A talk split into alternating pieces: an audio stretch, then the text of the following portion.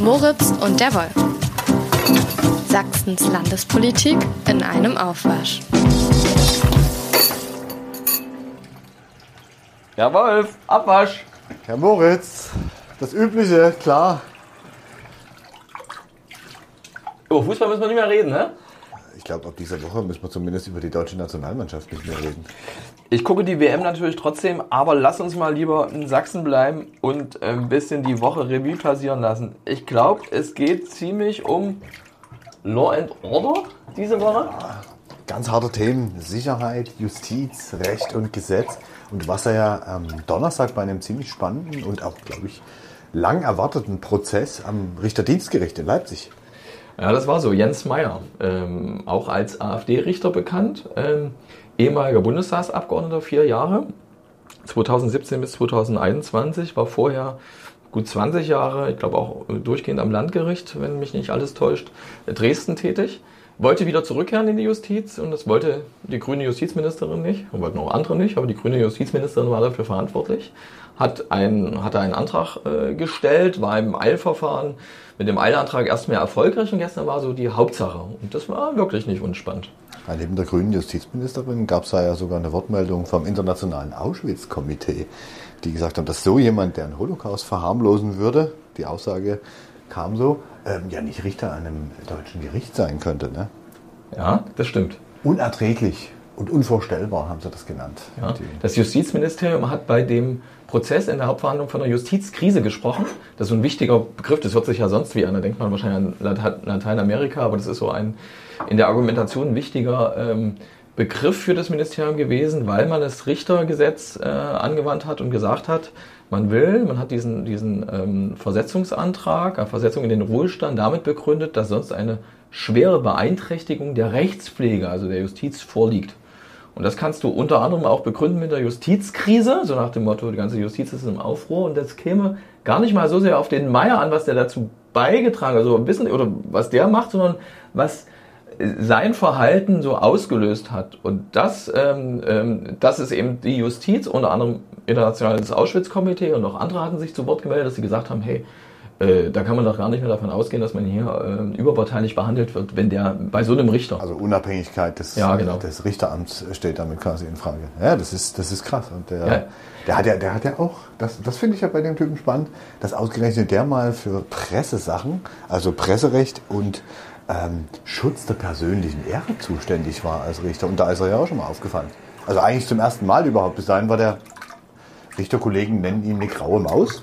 Also der ist nie, nie irgendwie groß in Erscheinung getreten, aber da ist er dann das erste Mal richtig krass aufgepoppt und es gab da auch eine gewisse Empörung. Und das du, ist, glaube ich, so der Beginn dessen, was da gestern womöglich geendet hat, aber vielleicht hat es ja auch noch nicht geendet. Also der hat, ja, ich weiß nicht, ob der so richtig im Fokus war, er wahrscheinlich dann erst mit dieser äh, Brauhaus Watz geredet, 2017, aber du hast recht, als die, Richter. Die wir, die wir hier in, dass wir hier in Dresden seitdem in gewissen Kreisen Brauhaus Höcke nennen. Natürlich, also äh, Herr Wolf, äh, das habe ich noch nie gehört, aber okay. Gewisse Kreise. Gewisse Kreise. Ähm, äh, ja, aber als Richter tatsächlich ist er vorher aufgefallen. Ähm, oder äh, wie vielleicht sogar parallel, weil dieses Verfahren, Steffen Keilitz, das war damals der, ein Historiker oder immer noch, Hannah-Arendt-Institut, glaube ich, ja, ähm, äh, der äh, damals im, zu einem NPD-Verbotsverfahren was geschrieben hatte und äh, das hatte ihm der Einzelrichter Meyer äh, seinerzeit untersagt, wenn ich mich recht erinnere. Ja, ja Keilitz, Keilitz hat immer wieder behauptet, oder, nee, nicht behauptet, der hat immer wieder ausgeführt, dass die NPD quasi rassistisch motivierte Staatsverbrechen plant und die, die Deportierung von Millionen von Menschen, die möglicherweise auch Migrationshintergrund haben. Und das hat Richter Meyer dem Politikwissenschaftler verboten. Und das hat damals schon einen ziemlichen Aufschrei ausgelöst. Aber war vielleicht nur so ein Ding, was dann später immer sichtbarer wurde. Ne? Da kannst du recht haben. Womit haben die, womit haben die argumentiert vom äh, Dienstgericht? Also was, was, was haben die herangezogen? Diese Krise, klar, aber die müssen ja mit irgendwelchen konkreten Fällen auch gearbeitet also haben. Also sie haben, sie haben tatsächlich, da war auch deutlich das Bemühen zu erkennen, äh, war insgesamt dreieinhalb Stunden, wenn du nur eigentlich diese reine Verhandlungszeit nimmst und die Pausen abziehst, äh, eigentlich wesentliche Teile dieser dreieinhalb Stunden damit verbracht, einzelne Äußerungen, Reden, äh, Beiträge von Meyer äh, zu erörtern, also nochmal darauf einzugehen, den Streitparteien also äh, die Gelegenheit äh, zu geben, ähm, dazu Stellung zu nehmen. Äh, und da war zum Beispiel auch so ein Fernseher aufgebaut, so ein großer Bildschirm. Und da hätte man theoretisch, hätte also noch ein bisschen länger gehen können, theoretisch, äh, wenn eine Partei darauf bestanden hätte. das war vorgesehen äh, über YouTube. Das waren sieben Videos, hätte man sich nochmal angeguckt. Seine Pegida-Räten, unter anderem Brauhaus Watzke auch. Ähm, das hätte man sich auch angeguckt, haben dann aber alle drauf verzichtet. Meier selbst übrigens, wollte ich auch sagen, weiß nicht, ob du das gelesen hast, war nicht dabei. Der ist also nicht gekommen. Ich nehme an, es gibt zwei Interpretationen. Das eine ist, äh, er wusste, wie es ausgeht. Ne? Und das zweite ist. Äh, Wollte äh, die Kameras ersparen? Äh, ja, vielleicht nicht so schön, weil dann äh, gerät er in Gefahr, dann vielleicht irgendwie noch so eine Bemerkung zu machen oder sowas. Also es ging um Tweets, ging um Facebook-Einträge, ging um Reden. Äh, Braus Watzke hat tatsächlich so kaum eine Rolle gespielt, aber ja doch äh, war einer dieser Fälle, dieser Beispielfälle. also ähm, war nicht das Ausschlaggebende. Das Spannende ist ja, wann man was gesagt hat. Und ähm, äh, auch die Zeit vor allem spannend, weil er ja von Herbst 2017 bis Herbst 2021 Bundestagsabgeordneter war, war so eine dieser Rechtsfragen durchaus, hm, was machst du denn in der Zeit? Da ist ja gar kein Richter. Da ist er Abgeordneter, ne? Oppositionspolitiker. Genau, ist so eine Sache, die dann auch von Seiten der AfD hörst. Ey, wie kann es sein? Wir als AfD sind jetzt diejenigen, die ähm, die ähm, äh, als Oppositionspartei uns noch mäßigen müssen, widerspricht ja dem Ansatz äh, eines Politikers, der muss ja die Regierung kontrollieren, muss ja sehr kritisch sein. Und da hat das Gericht dann den Montag relativ schnell klargestellt, hey, das eine sind ja die Aussagen, die du als Abgeordneter machst oder in Ausschüssen machst. Und die waren aber nicht die, die, in, äh, die Meyer vorgeworfen worden sind, oder? Das waren so Tweets, wo dann andere äh, Argumente dann äh, gesagt wurden. Noah Becker fällt mir da ein, der Sohn von Boris Becker. Ja. Da gab es ja diesen äh, rassistischen Tweet, ja. wo man ja dann behauptet hat, es sei ein Mitarbeiter gewesen. Das hat er ja ganz häufig behauptet. Ne? Äh, ja, das hat er, also in diesem Fall nicht Meyer, sondern sein Anwalt, aber und angeblich dann auch immer gelöscht. Und bei, bei Noah Becker gab es, glaube ich, seinerzeit auch eine extra gerichtliche Auseinandersetzung oder zumindest einen Rechtsstreit, der dann vielleicht sogar gütig ausgegangen ist gegen Zahlung eines. Naja, da wurde irgendwas gezahlt. Mhm. Nee, aber es ging zum Beispiel auch.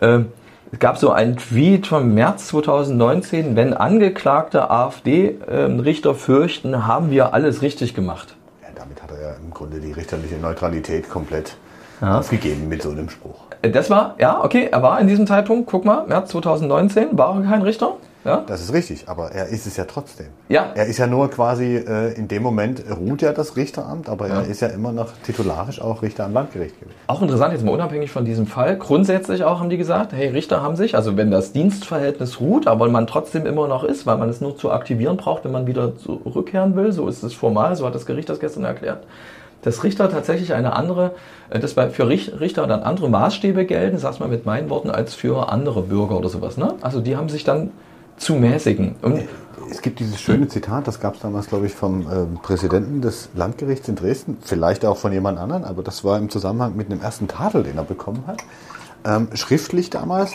ähm, dass er sich außerhalb des Amtes bei politischer Betätigung so zu verhalten hat, dass das Vertrauen in seine Unabhängigkeit nicht gefährdet wird. Und mit so einer Aussage, ne, wenn wir AfD-Richter, wenn die Angst vor uns haben, dann haben wir alles richtig gemacht, damit ist das Vertrauen weg. Du sprichst aber auch einen interessanten Punkt an. Das war nämlich eine Sache, die er schon bei deiner Kandidatur 2017, da war er noch Richter. Mhm. Und damit wurde, glaube ich, in dieser Begründung, hilf mir, ob das so richtig ist, wurde ihm möglicherweise auch diese Zuständigkeit Pressesachen damals genau. entzogen. Also erst hat er diesen, diesen, diesen Tadel bekommen, das Ganze damals 2017, man muss ja das vielleicht mal ein bisschen einordnen. Mhm. Januar heißt 17, wahrscheinlich nicht Tadel, im oder? Brauhaus Watzke in einer, ja. in einer historischen Kneipe in Dresden, kann man sagen, mit einem sehr großen ehemaligen Tanzsaal, äh, was so getan hat, als hätten sie nicht gewusst, dass da Björn Höcke, der Superrechtsaußen aus Thüringen, sprechen würde. Und da war äh, Meyer damals der Vorredner. Und seine Rede war ja durchaus wahrgenommen worden, und zwar möglicherweise weltweit, weil er davon gesprochen hat, den Schuldkult mit Bezug aufs Dritte Reich der Deutschen zu beenden und diese Umerziehung zu beenden. Der müsse man Patriotismus entgegensetzen. Und er hat von der Herstellung von Mischvölkern geredet und solches Zeug. Also ganz klar, eigentlich, früher hätten wir gesagt, Neonazi-Sprech. Hm, es ist untergegangen ein bisschen dahingehend, weil sich alle Leute auf Höcke gestürzt haben. Ja, in Sachsen hat er schon immer eine Rolle gespielt, das stimmt. Was entscheidend war und was hat nicht Höcke gesagt, also hat Meyer gesagt, und vergiss nicht, da vorher, vorher gab es ja dieses äh, Urteil oder diesen, diese Entscheidung, die ja, revidiert wurde im Fall von diesem, in diesem Kalitz-Verfahren zur NPD, äh, dass die NPD, und das war äh, Braus-Watzke war ein oder zwei Wochen nach der Entscheidung äh, über das NPD ähm, Verbotsverfahren. Verbot, ne? Verbotsverfahren, was ja, ja so Mittel Partei ist zu unbedeutend, als dass man sie verbieten müsste, NPD. Sagt er, die NPD sei die einzige Partei gewesen, die immer oder mal sinngemäß mhm. immer zu Deutschland gestanden habe. Das ist auch schon so ein Sprung. Ist ehrlich gesagt auch aus AfD-Sicht ein bisschen äh, ähm, äh, eine, schwierige, äh, eine schwierige Argumentation, weil es ja nicht die AfD war, ähm, weil er ja über eine andere Partei lobt, was man ja auch nicht macht. Sagt aber, glaube ich, schon so einiges aus über ähm, gewisse Vorlieben. Äh. Vor, vor Vorlieben ist sehr freundlich ausgedrückt. Also ich glaube, man konnte es bei ihm tatsächlich ab 16 erkennen mit diesem Prozess. Und dann, der hat dann irgendwie so eine Wandlung. Ab 2016. Der fand, der, der fand glaube ich, auch den Applaus toll. Also das war einer, der ja, ja. Nie, nie, nie sonst groß als öffentliche rhetorische Person aufgetreten ist. Und da im Brauhaus Höcke zu stehen und da vorne äh, die Massen einzupeitschen und Jubel und Applaus zu bekommen für seine Schuldkultgeschichten und so. Ich glaube, das hat ihm gefallen, weil der hat es dann weitergemacht. Das zeigt ja echt auch ein Problem der, der Typ ist, ich glaube, zum Januar, oh, weiß ich nicht, äh, aber 20 Jahre vorher, also ähm, Mitte der 90er Jahre, glaube ich, mich zu erinnern, also sehr lange ist er in, den, in, den, in die Justiz, in die sächsische Justiz, ist er ein gebürtiger Bremer, ist hergekommen. Soll auch mal SPD-Mitglied gewesen äh, Ja, in Bremen, glaube ich, noch, ne? Mhm. Ähm, und ist ja aufgenommen worden. Was ist mit Leuten, die sich verändern nach so einer Zeit? Ja? Also so, also wenn du einmal Richter bist, und das hat ja auch Deswegen ist es auch eigentlich schwer, einen Richter, ähm, also erstmal haben alle Rückkehrrechte, also auch, ähm, ähm, auch Richter haben Rückkehr, äh, wie andere Leute im öffentlichen Dienst und woanders hin, also wenn du, wenn du in die Politik gehst und so, das, das hast du grundsätzlich, aber einen Richter aus seinem Amt zu bekommen, weil der möglicherweise Sachen vertritt, die nicht mehr ganz koscher sind oder die, äh, mit denen er die Integrität oder diese Vertrauenswürdigkeit in die Justiz und sowas untergräbt, ist nicht so einfach. Und das zeigt sich anhand dieses Falls Meyer. Ja, ja aus gutem Grund aber. Ne? Mhm. Ich meine, wenn wir, wenn wir in Europa uns umgucken, Polen, der Abbau des, des Rechtsstaats, ne? die, die, versuchen da jetzt gerade, um die Kohle aus der EU zu bekommen, wieder ein bisschen was rückabzuwickeln. Aber im Grunde hat Polen ja gesagt, nö, Richter müssen schon so ein bisschen Regierungslinie folgen. Und die mussten jetzt wieder einen einsetzen, ne, der regierungskritisch war. Der darf mhm. jetzt auch wieder Urteile sprechen und wird nicht mehr strafverfolgt. Und wenn man das sieht, ist mhm. klar, warum die so eine starke, unabhängige Stellung haben. Nur, mhm. was ist, wenn der zum Extremisten wird? Der Richter. Ja, da hast du recht. Und wer schätzt das ein, ob du zum Extremisten wirst oder nicht? Aber ich will zwei Sachen dazu sagen. Das eine ist Rückkehrrecht. Total spannend. Übrigens auch, äh, kleiner landespolitischer Exkurs dahingehend, äh, dass damals die Aufregung begonnen hat, möglicherweise auch beim Internationalen Auschwitz-Komitee, äh, auch bei anderen, dass ähm, ich kann mich entsinnen an ein Tagesthemen-Experteninterview. Es war ein Jurist, der sich aber eigentlich gesagt mit diesem Richterrecht, äh, der nicht einschlägig an den, war. An den Kommentar erinnere ich mich ja. auch. Ich glaube, es war auch in Bremer, äh, zufälligerweise. Irgendwo aus. Und wir reden nicht über Niklas Füllkrug. Genau. Und äh, wir wollen ja heute nicht über Fußball reden. Also, aber damals war das so, Katja Mayer, die grüne Justizministerin, ah, macht alles falsch, will den in, in der Justiz belassen. Und ich kann mich auch entsinnen an ein extra Gutachten der SPD-Landtagsfraktion, wie die Grünen ein kleiner Koalitionspartner der großen CDU, die eher untätig war bei diesem Fall, muss man echt sagen. Also CDU hat das alles abgewählt. Haben sie auch gestern nicht geäußert. Justiz, ne? Justizministerium, naja, so ja, und waren auch immer sehr bei dieser Richteranklage sehr, ah, nee und so. Also das war, das war schwierig. Aber die SPD hat sich am Anfang hingestellt, hat ein Gutachten äh, eingeholt was gesagt hat, und wenn du so willst, das Urteil ähm, jetzt vom Dienstgericht war dafür eine Klatsche, also hat diesem Gutachter eine Klatsche gegeben, sondern wieder jemand anderes, war nicht der, der damals in den Tagesthemen war, aber auch ein Jurist, der gesagt hat, man hätte den durchaus, man hätte dem die Rückkehr in die Justiz verweigern können. Das ist Quatsch. Und das muss man wirklich deutlich sagen. Das hat natürlich noch kein, äh, ist noch nicht rechtskräftig, also ist eine Revision vor dem Bundes, ähm, äh, Bundesgerichtshof, glaube ich, ähm, ähm, oder Bundesverwaltungsgericht weiß ich gar nicht jetzt. Äh, aber es ist auf alle Fälle eine Revision. Du sollst es wissen, du hast es geschrieben. Ich sollte es wissen, ich habe es geschrieben, aber ich habe jetzt keinen Zettel beim Abwaschen. so, ja. äh, aber er hat, er hat, die Möglichkeit noch gegen den Ja, ja, genau. Aber es ist noch nicht rechtskräftig, aber wenn sich das bestätigt oder nach bisherigem Stand ist es so, dass, das, äh, dass die Ansicht und das Vorgehen von, von der Justizministerin, ja, die ja noch nicht so lange im Amt ist, die natürlich dann ihre juristischen Helfer im Ministerium hat, ja, dass das eigentlich eine 1A-Bestätigung ist. Und dafür, die müssten eigentlich alle. Müssten ja, die, muss, die, musste sich zurückhalten, ne? klar. Alle nee, wollen ganz schnell wissen, ja. was ist denn jetzt mit dem? Ja, genau. Aber so ein juristisches Verfahren dauert ja. Und da musst du aber aufpassen, dass du nicht das Falsche in der Öffentlichkeit sagst, was dann Vorverurteilung, der ganze Kram. Ne? Das, Deswegen auch die Rückkehr ans Amtsgericht, äh, also Dippoldesweide. Übrigens auch eine schräge Sache, wo man auch nicht weiß, übrigens auch spannend. Der, der ist jetzt versetzt worden, er ist 60, versetzt worden in den Ruhestand. Kriegt nicht weniger, als er normalerweise im Ruhestand kriegen würde weil es nicht als Strafe begriffen wird für ihn, sondern zur Abwendung einer Gefahr für die sächsische Justiz. Spannend. Diese weniger Bezüge vielleicht, das kriegt er vielleicht noch, weil das Disziplinarverfahren noch läuft, ja, und sowas. Also, dass da noch irgendwas ist. Also, theoretisch aber das ist der Punkt, ob der nicht eigentlich mehr gestraft wäre, gestraft Gänsefüße natürlich, ja, wenn er im, äh, in Dippoldiswalde wäre und müsste da irgendwelche Fälle machen, die jetzt um, wo es um Mietrecht geht oder sowas. Ich will Mietrecht jetzt nicht unterschätzen oder sowas, ja. Ich glaube nicht, dass der da wirklich eine Strafe bekäme, weil wenn du warst du schon mal am Amtsgericht Dippoldiswalde? Das ist in, in einem schönen als, als, Altbau als mitten in der historischen Altstadt. Das ist ganz nett. Ja. Das ist ländlicher Bereich und ähm, mhm. du hast alles Mögliche. Also der könnte da sicher arbeiten, aber klar, was wäre das aber für eine Strafe für die Leute, die ihm gegenüber sind? Stell dir mal vor, da wird irgendein Punker, irgendein Linker, ein ja, Klimaaktivist wegen irgendeiner Sache lokal vors Amtsgericht äh, kommen und, und dann sitzt du Richter Meier gegenüber, der ja durchaus dafür bekannt ist, dass er sehr, sehr weit rechts ausgreift und auch rassistische Sprüche offensichtlich mhm. schon geklopft haben soll, wenn wir an die äh, Noah Becker-Geschichte denken. Und das ist schon schwierig. Ich meine, der, der hat ja eine Historie, die ganz gezielt mhm. provoziert. Der hat ja damals, 2017 auch, ne, wir reden noch über die Anfänge, drei Monate nach dieser berühmten Brauhaus-Höcke-Rede, hat er den äh, Massenmörder Anders Breivik aus Norwegen, der 2011, das weiß heute schon gar keiner mehr, mhm. ähm, in Oslo und auf dieser Insel Utøya, ich hoffe, ich spreche das richtig aus, 77 Leute getötet hat damals. Mhm.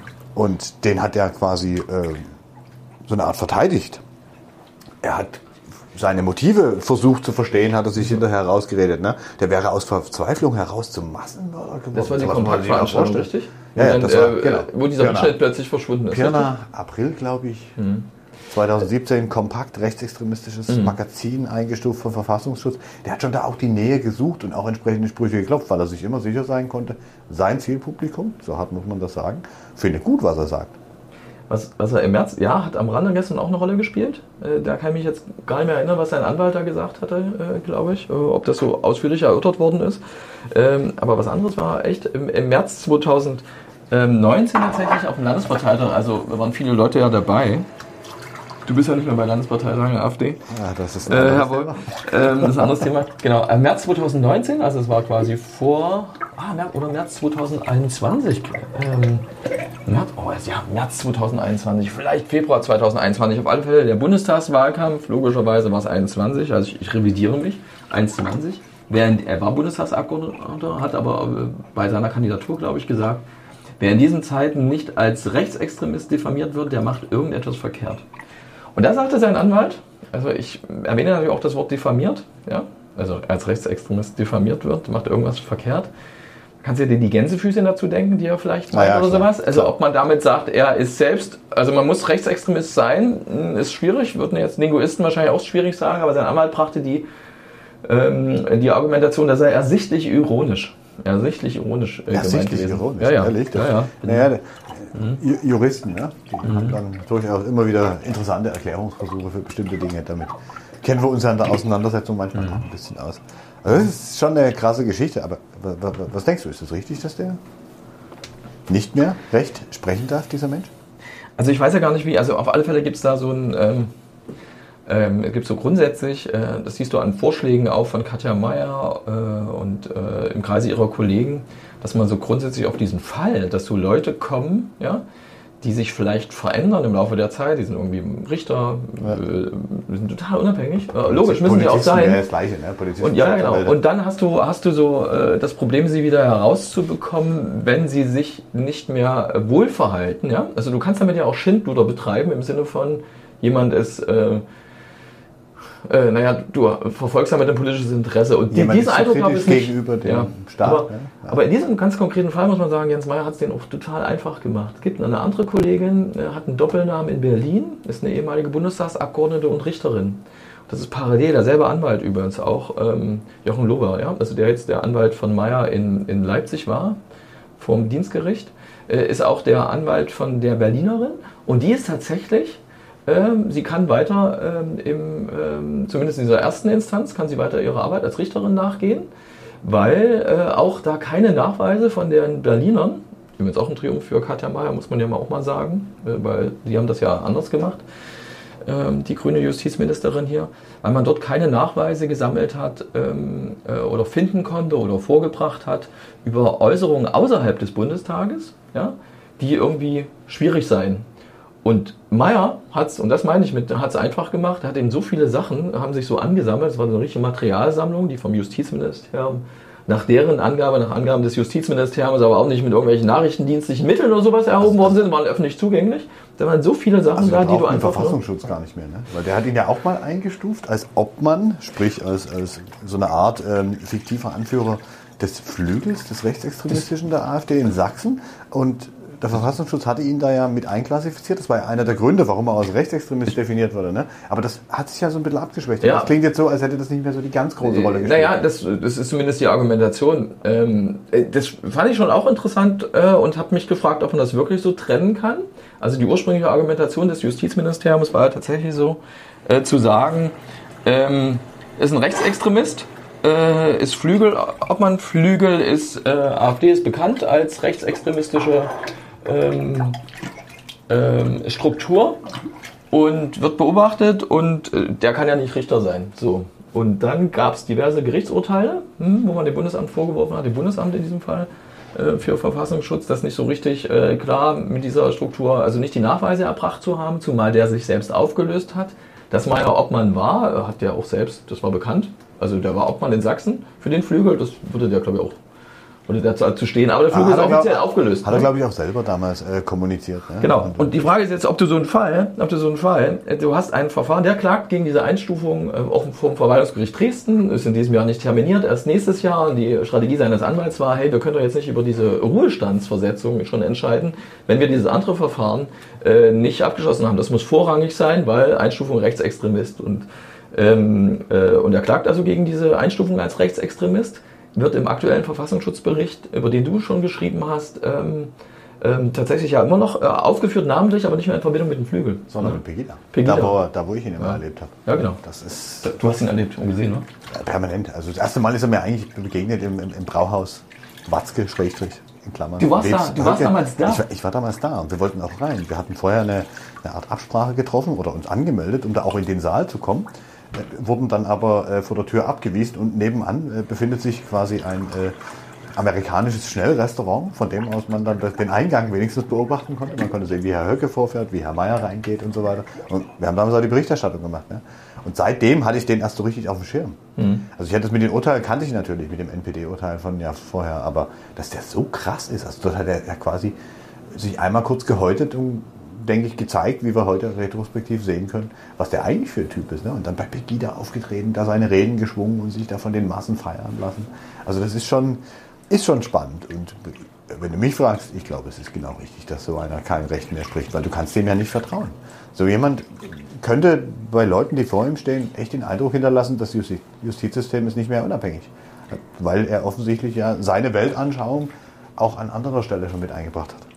Ist er wirklich gestraft dadurch, dass er schon in den Ruhestand versetzt wird? Der ist nicht gestraft. Der kriegt jetzt so viel Kohle. Mhm. Der kann jetzt schön äh, Kreuzfahrten machen das ganze Jahr. Mhm. Ich meine, ich glaube, äh, er lebt inzwischen unter anderen Bedingungen als vielleicht noch unter familiären Bedingungen vor ein paar Jahren, was man da so lesen konnte. Aber der, der ist doch nicht gestraft. Der, kann, der, der hat in jedem Fall gewonnen.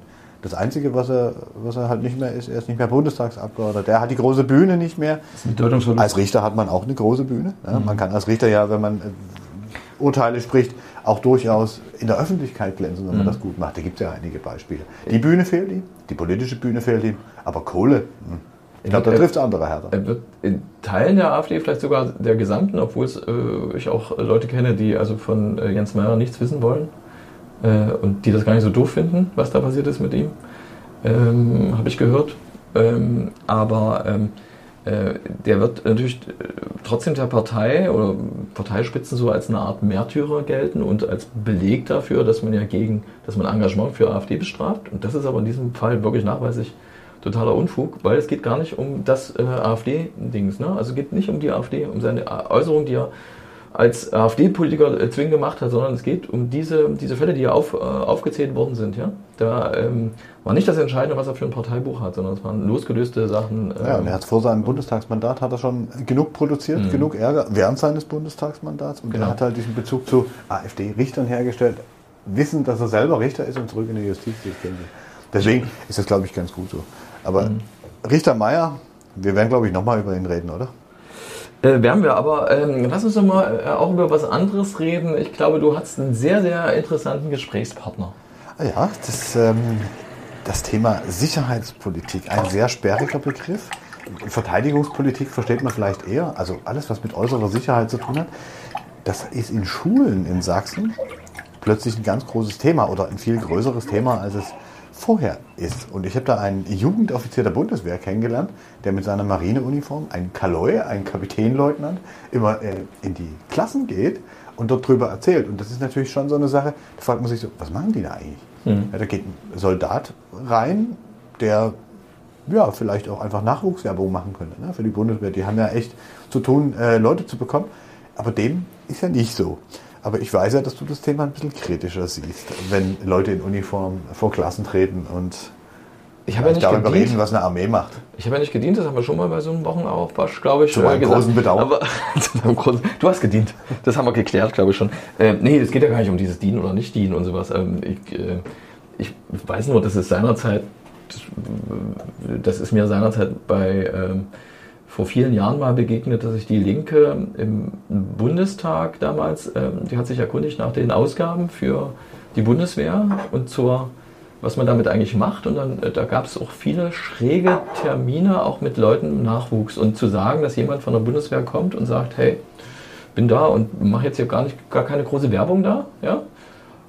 Es wirkt ja so wie eine Werbung. Und das ist so, DDR-Zeiten, GST sagt ja noch was, ja? Die Gesellschaft für Sport und Technik. Ja. Nee, da war das, da war das ja zwingend. Warst alle, du da etwa drin? Nein, natürlich nicht. Nein. Oh, Gnade der späten Geburt, hätte Helmut Kohl gesagt, glaube ich.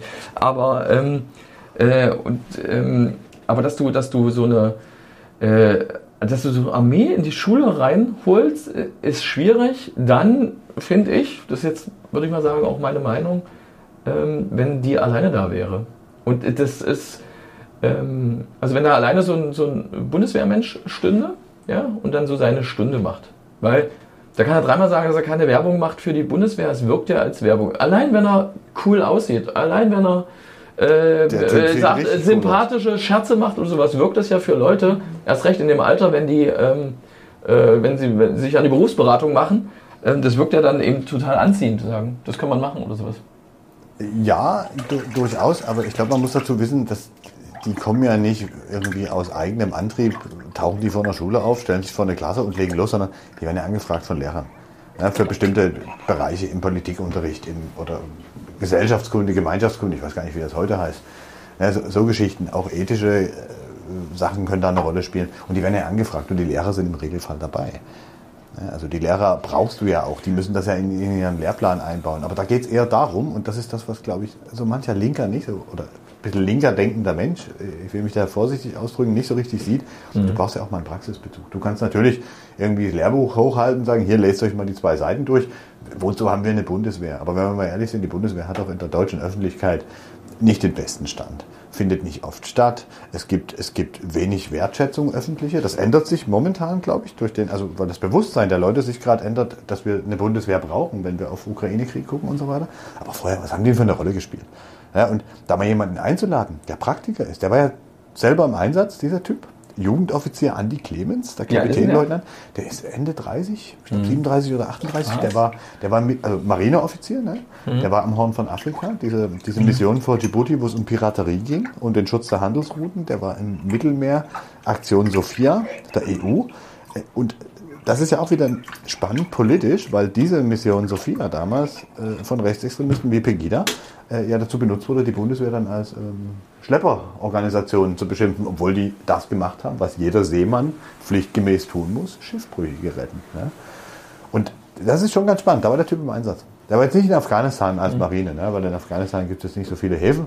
Mhm. Ähm, aber der kann natürlich auch mal so ein anderes Bild vermitteln. Du kannst dir natürlich irgendwie Fernsehen angucken, du kannst dir was durchlesen, mhm. aber der kann dir halt auch sagen, wie es sich vor Ort anfühlt, wie man zusammenarbeitet mit Diplomatie, mit, mit Hilfsorganisationen und so. Und das ist schon interessant. Und ich finde, sowas müssen Schüler eigentlich wissen.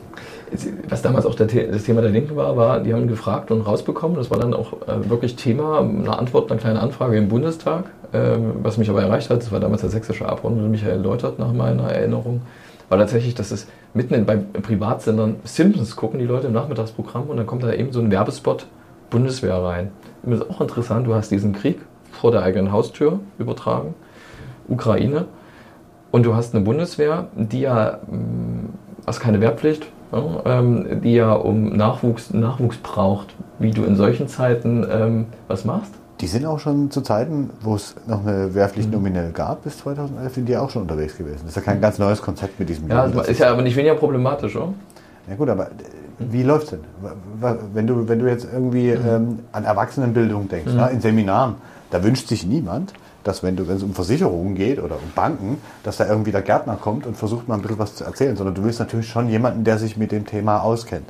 Und ja, so eine Uniform macht was her. Ich glaube, der hat sogar dann Fans, ne? wenn er da mit seiner dunkelblauen Marineuniform kommt. Und da hat er so eine witzige Frisur auch. Ne? Der sieht ein bisschen aus wie die Leningrad-Cowboys mit diesen spitzen Tollen.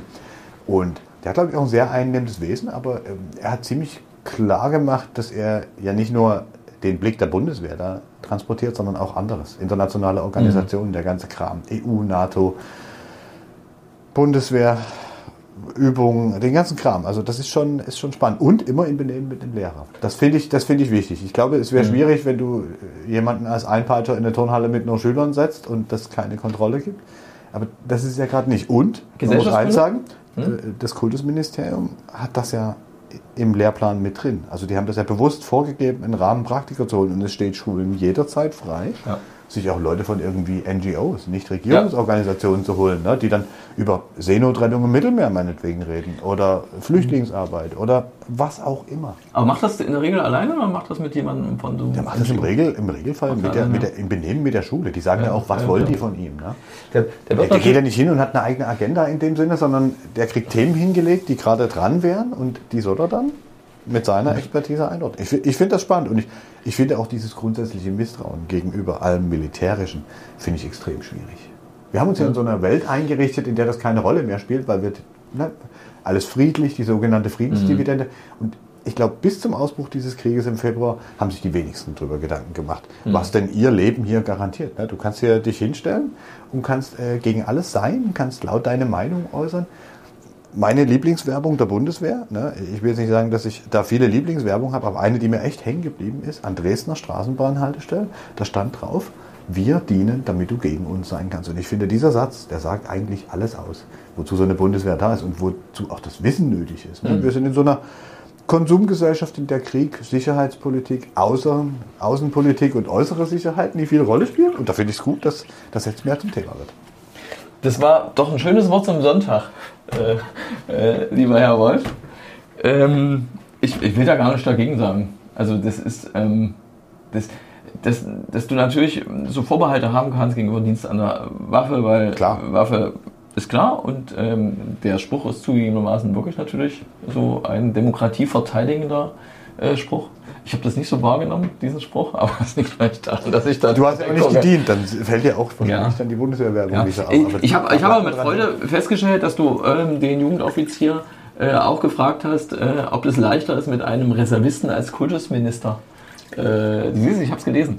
Ähm, mit einem Reservisten als äh, Kultusminister ähm, ist ja Christian Piwarz, ähm, CDU-Mann, ist ein bekennender Reservist, würde ich mal sagen. Ne? Ähm, die andere habe ich natürlich auch gelesen, dass es das nicht schwerer macht. So viel kann man verraten, ja? Naja, ich glaube, der hat mit dem selber gar nichts zu tun. Ja? Also in dem, ja. in dem Sinne, und das spielt, das spielt auch keine Rolle, weil das, das ist ja ein Modell, was bundesweit gemacht wird. Ja, der ist einer von, ich glaube, paar 90 mhm. Jugendoffizieren, die durch ganz Deutschland rennen. Und Beutelsbacher Konsens, dieses Wort, weiß nicht, ob er das Diese, äh, das, hat? Genau. Im Interview nicht, aber in dem, also in der Konferenz, wo wir uns kennengelernt haben, war der Beutelsbacher Konsens ungefähr alle drei Minuten dran und du jetzt als Bildungsexperte solltest vielleicht nochmal sagen, was der Beutelsbacher ja, dass du, dass du Leute nicht über, na, vielleicht weißt du sogar, ähm, vielleicht kannst du es mit besseren Worten sagen, dass, ähm, dass du deine Situation als Lehrer nicht ausnutzen sollst, um Leute zu überrumpeln, übertölpeln mit deiner Meinung quasi. Genau. Äh, so ein bisschen. Also da gibt es ein anderes Fachwort, was ich jetzt nicht weiß. Genau das. Und gleichzeitig heißt es aber auch, dass ähm, Lehrer sich trotzdem natürlich für Demokratie und verfassungsgemäße Dinge einsetzen sollen. Ja? Und da gab es ja auch immer mal wieder, das sind wir dann wieder beim Anfang des Gesprächs, Ärger mit der AfD. Aber das wollen wir jetzt nicht mehr vertiefen. Ähm, ich glaube, wir bekommen gleich irgendwie Besuch. Ja, wir müssen, wir, wir müssen sowieso aufhören, weil uns war auch schon wieder so ein schönes Wort zum Sonntag. Ja, lass uns mal aufhören. Jawohl, wir hören auf. Bis zum nächsten Wochenabwasch. Ja, der kommt ja ohne dass wir uns dagegen wehren können.